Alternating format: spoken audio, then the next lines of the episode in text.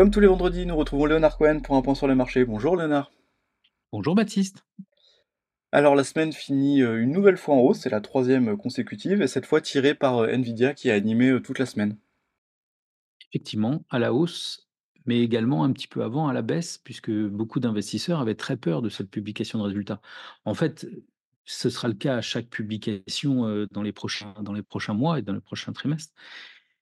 Clairement, la thématique de l'intelligence artificielle a été la plus porteuse ces dernières années, puisqu'on a des variations extraordinaires de toute la tech depuis euh, près d'un an maintenant. hein. Rappelez-vous, euh, l'année dernière, au mois de mars, on avait les banques régionales, euh, et notamment en Californie, qui faisaient toutes faillite les unes derrière les autres. Et quelque part, tout a été balayé par cette, cette thématique de l'intelligence artificielle, avec des, des chiffres d'affaires, des, des résultats extraordinaires. Et pour l'équipementier qu'est Nvidia, eh bien, euh, on a l'impression qu'il n'y a, eu aucune concurrence, euh, qu'ils ont gagné toutes les parts de marché. Eh bien, c'est le challenge maintenant pour la suite. Euh, qui viendra les concurrencer? Est-ce que ce seront les mêmes rythmes de croissance?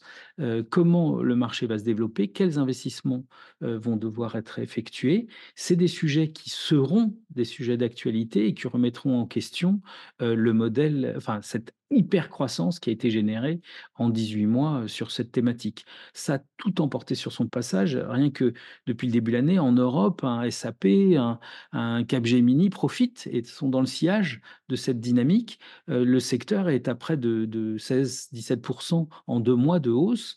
Et, ça, c'est un peu beaucoup. C'est vraiment un peu beaucoup. Mais bon, ça se régulera dans le temps, c'est comme ça. Ça cache un peu la forêt, d'autant plus que euh, cette semaine, les banquiers centraux, la Fed en particulier, les commentateurs ont heu, sur la base des chiffres qui ont été publiés ces 2 dernières semaines, ont commencé à prévenir, heu, que l'économie américaine continuait de bien tourner. Ça se cumule avec, la publication de certaines sociétés qui ont parlé de de l'économie déjà, notamment dans le manufacturier, avec des valeurs industrielles qui ont plutôt bien publié. Ces valeurs, elles sont laissées de côté globalement par rapport à l'hyper heu, croissance et la très bonne performance de toutes les valeurs technologiques, de toutes les valeurs biens de consommation qui sont dans le sillage de cette, heu, de ces bonnes publications, heu, hem, de ce de ce trimestre.